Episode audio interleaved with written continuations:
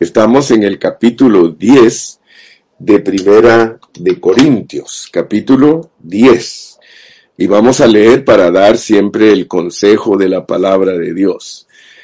Dice, porque no quiero, hermanos, que ignoréis que nuestros padres todos estuvieron bajo la nube y todos pasaron el mar. Y todos en Moisés fueron bautizados en la nube y en el mar. Y todos comieron el mismo alimento espiritual. Y todos bebieron la misma bebida espiritual, porque bebían de la roca espiritual que los seguía, y la roca era Cristo. Pero de los más de ellos no se agradó Dios, por lo cual quedaron postrados en el desierto. Mas estas cosas sucedieron como ejemplos para nosotros, para que no codiciemos cosas malas como ellos codiciaron. Ni seáis idólatras como algunos de ellos, según está escrito, se sentó el pueblo a comer y a beber y se levantaron a jugar. Ni forniquemos como algunos de ellos fornicaron y cayeron en un día veintitrés mil. Ni tentemos al Señor como también algunos de ellos le tentaron y perecieron por las serpientes. Ni murmuréis como algunos de ellos murmuraron y perecieron por el destructor. Y estas cosas les acontecieron como ejemplo, y están escritas para amonestarnos a nosotros, a quienes han alcanzado los fines de los siglos. Así que el que piensa estar firme, mire que no caiga.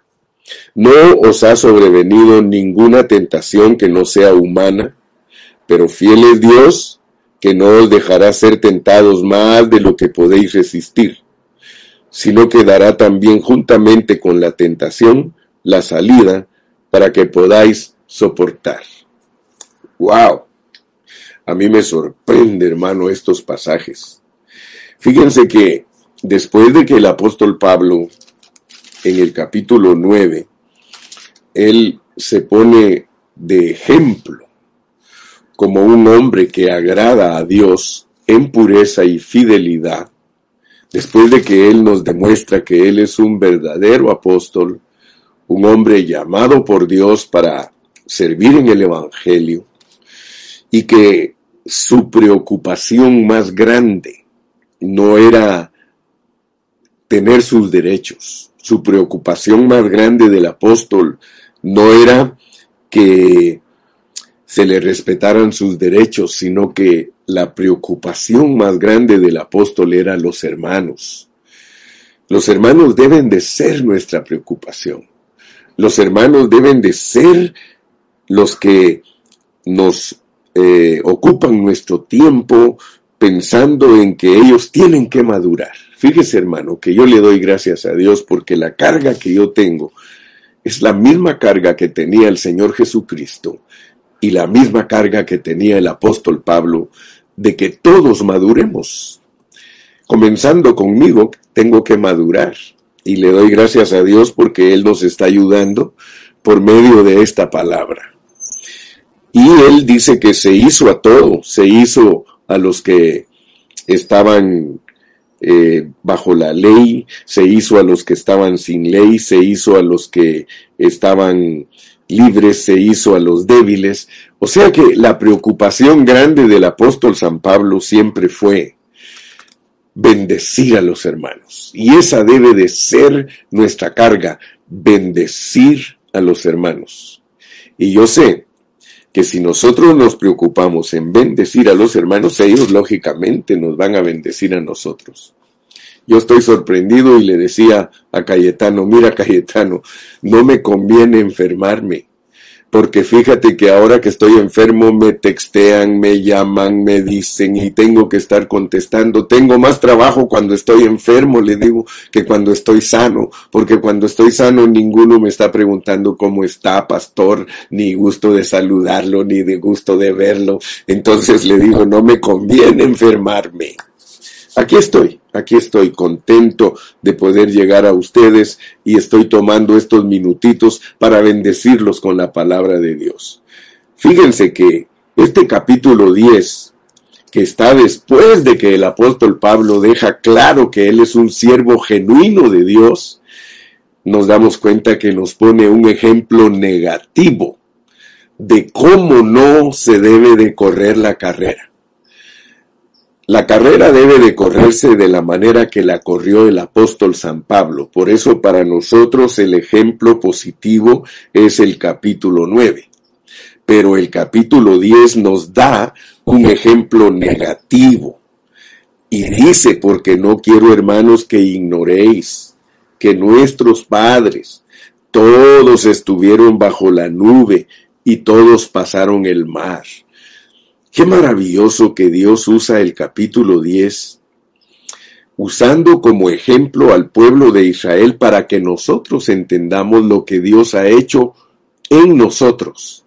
Fíjense que dice Pablo que no debemos de ignorar que los padres todos estuvieron bajo la nube, bajo la, la guianza del Espíritu Santo, y todos pasaron el mar, todos fueron bautizados en la muerte, porque ser bautizados en agua es un símbolo de que nosotros hemos sido bautizados en la muerte y por eso nos pone a Moisés como tipo de Cristo y todos en Moisés fueron bautizados, o sea que nosotros en Cristo, en su muerte, nosotros hemos sido bautizados en el Espíritu Santo y en el agua, que es la muerte. Nosotros cuando aceptamos a Cristo y nosotros venimos a las aguas del bautismo, allí se lleva a cabo nuestro bautismo en el Espíritu Santo, que es la nube, y en el agua, que es la muerte, y nos pone a Moisés como tipo de Cristo. Todos hemos sido bautizados en Cristo Jesús, hermanos. Y todos comieron el mismo alimento espiritual. Fíjese, nosotros debemos de darnos cuenta que el alimento que ellos comieron no era un alimento natural, porque el maná era celestial, era pan del cielo. O sea que Dios nos autoriza la historia de Israel para entender nuestra historia espiritual. Por eso dije en el mensaje pasado que la historia de Israel y la historia de la iglesia se vuelven una sola historia porque la historia del Antiguo Testamento fue literal y tiene su cumplimiento en una forma espiritual en nosotros como iglesia. Y gloria a Dios, hermano, porque mire, hay algo que quiero que le quede grabado en esta mañana. Ese puntito que está en el versículo número 12 y 13. Ese puntito es el único que quiero compartirle hoy, pero quiero que lo entienda que todo lo que le pasó al pueblo de Israel, aún la desobediencia de ellos, estaba programada por Dios. O sea que ese, ese asunto que yo les he compartido a usted, a ustedes, yo les he compartido que Dios crió al hombre, Dios lo corrompió y Dios lo restauró. Cualquiera que entiende la Biblia de otra manera, yo lo respeto pero también tiene que respetarme a mí y darse cuenta lo que Dios me ha revelado a mí. Dios me ha revelado que Él crió al hombre, Él lo corrompe y Él lo restaura. Y yo quiero comprobárselo a usted para que usted tenga esperanza. Porque el hecho de ponernos aquí el capítulo 10 es para que todos tengamos esperanza. Pero claro que todos tenemos que cambiar. Claro que todos debemos dejar de pecar. Claro que si queremos nosotros alcanzar el regalo de Dios, la recompensa de Dios, nos debemos dejar tratar de Él. No hay problema en qué nos ha pasado en nuestra vida. El problema es que nos quedemos allí. Y Dios no quiere que nos quedemos allí. Mira cómo dice, después que nos dice toda la desobediencia del pueblo de Dios, nos dice, así que el que piensa estar firme, mire que no caiga. Claro que hay una parte que nosotros tenemos que ponerla y es negar nuestra alma. Pero Dios produce hasta las zancadillas. Dios te va a poner pruebas. Mira, aquí está el versículo 13 para que logres entender lo que quiero decir.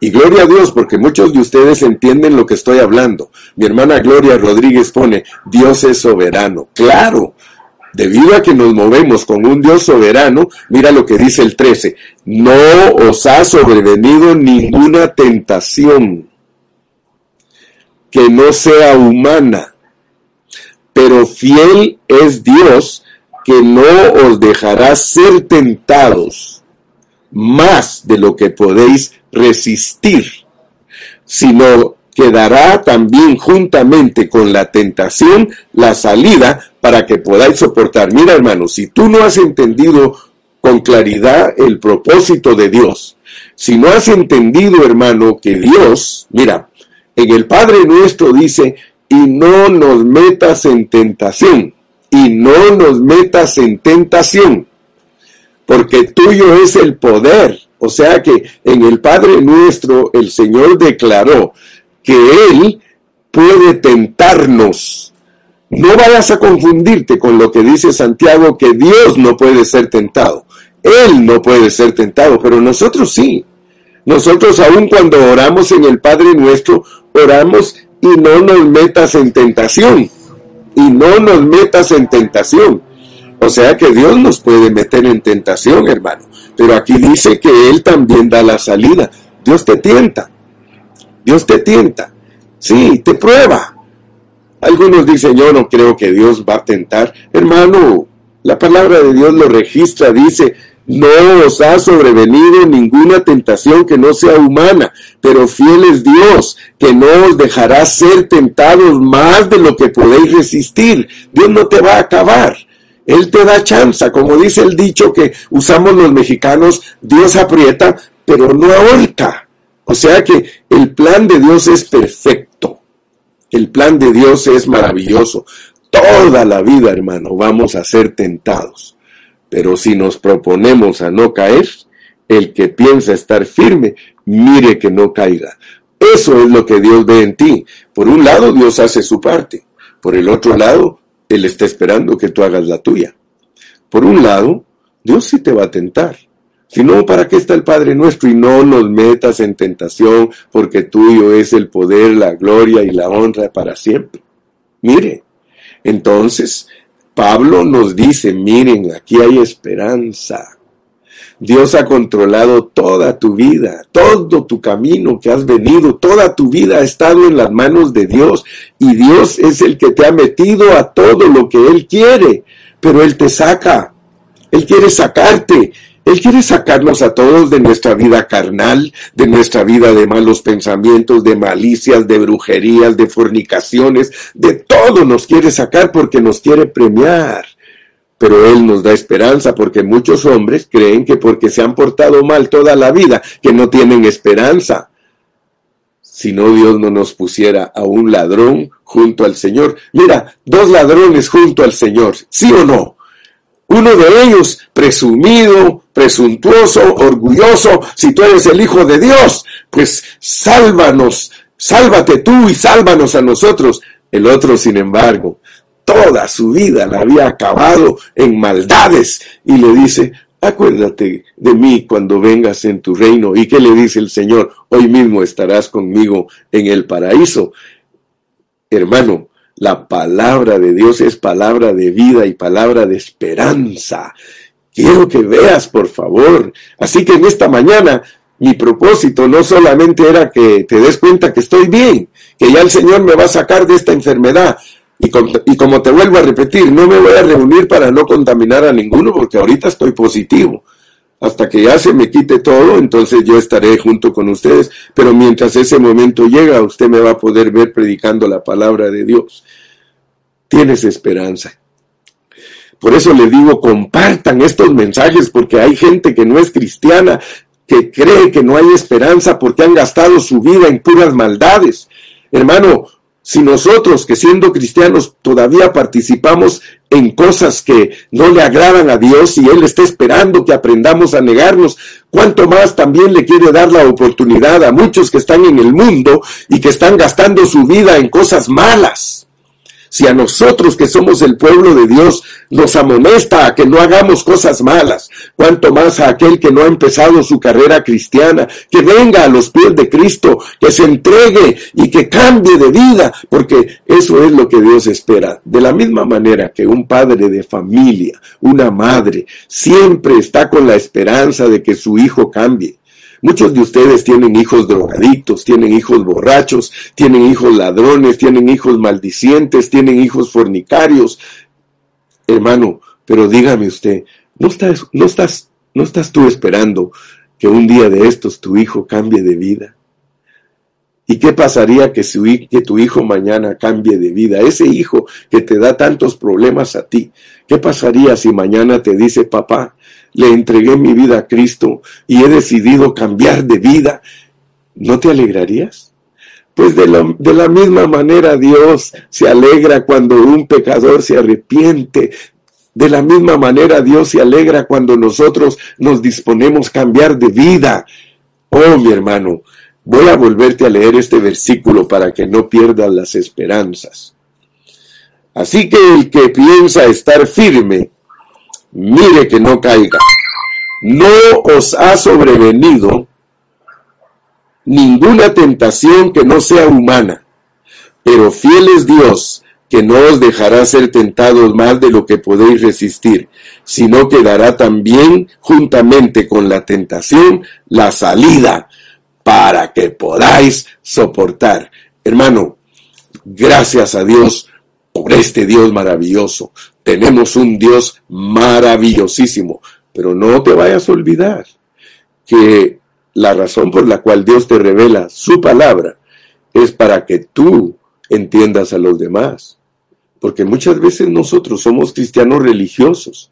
Somos personas que estamos metidos en una religión y no entendemos a los demás.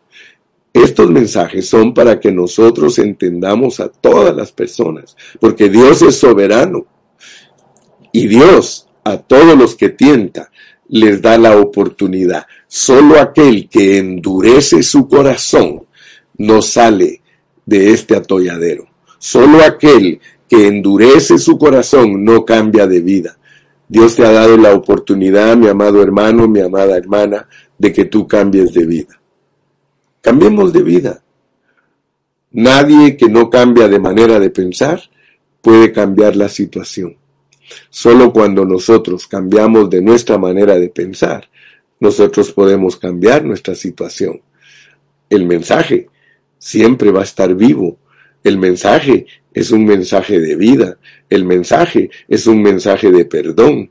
El mensaje es un mensaje de reconciliación. El apóstol Pablo claramente nos dice en sus escritos que el ministerio que Dios le dio a él para los gentiles no es para condenación, sino que es para restauración, para levantar al caído, para soltar al que está preso, para dar libertad a los cautivos, hermano. Ojalá que en esta mañana tú entiendas y dejes de ser una persona mala, una persona engreída que juzgas a todos los demás sin darte cuenta que la soberanía de Dios es la que hace que muchas personas estén en la condición en que están.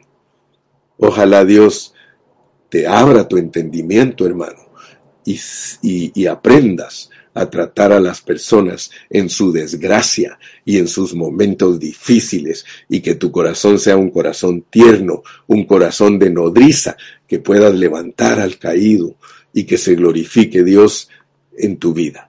Amén. Que Dios te bendiga, que Dios te guarde. Ya me presenté delante de ti, así que no te preocupes. Como dice un hermano, todo está bien, gracias a Dios. Aleluya, gloria a Dios. Todo está bien.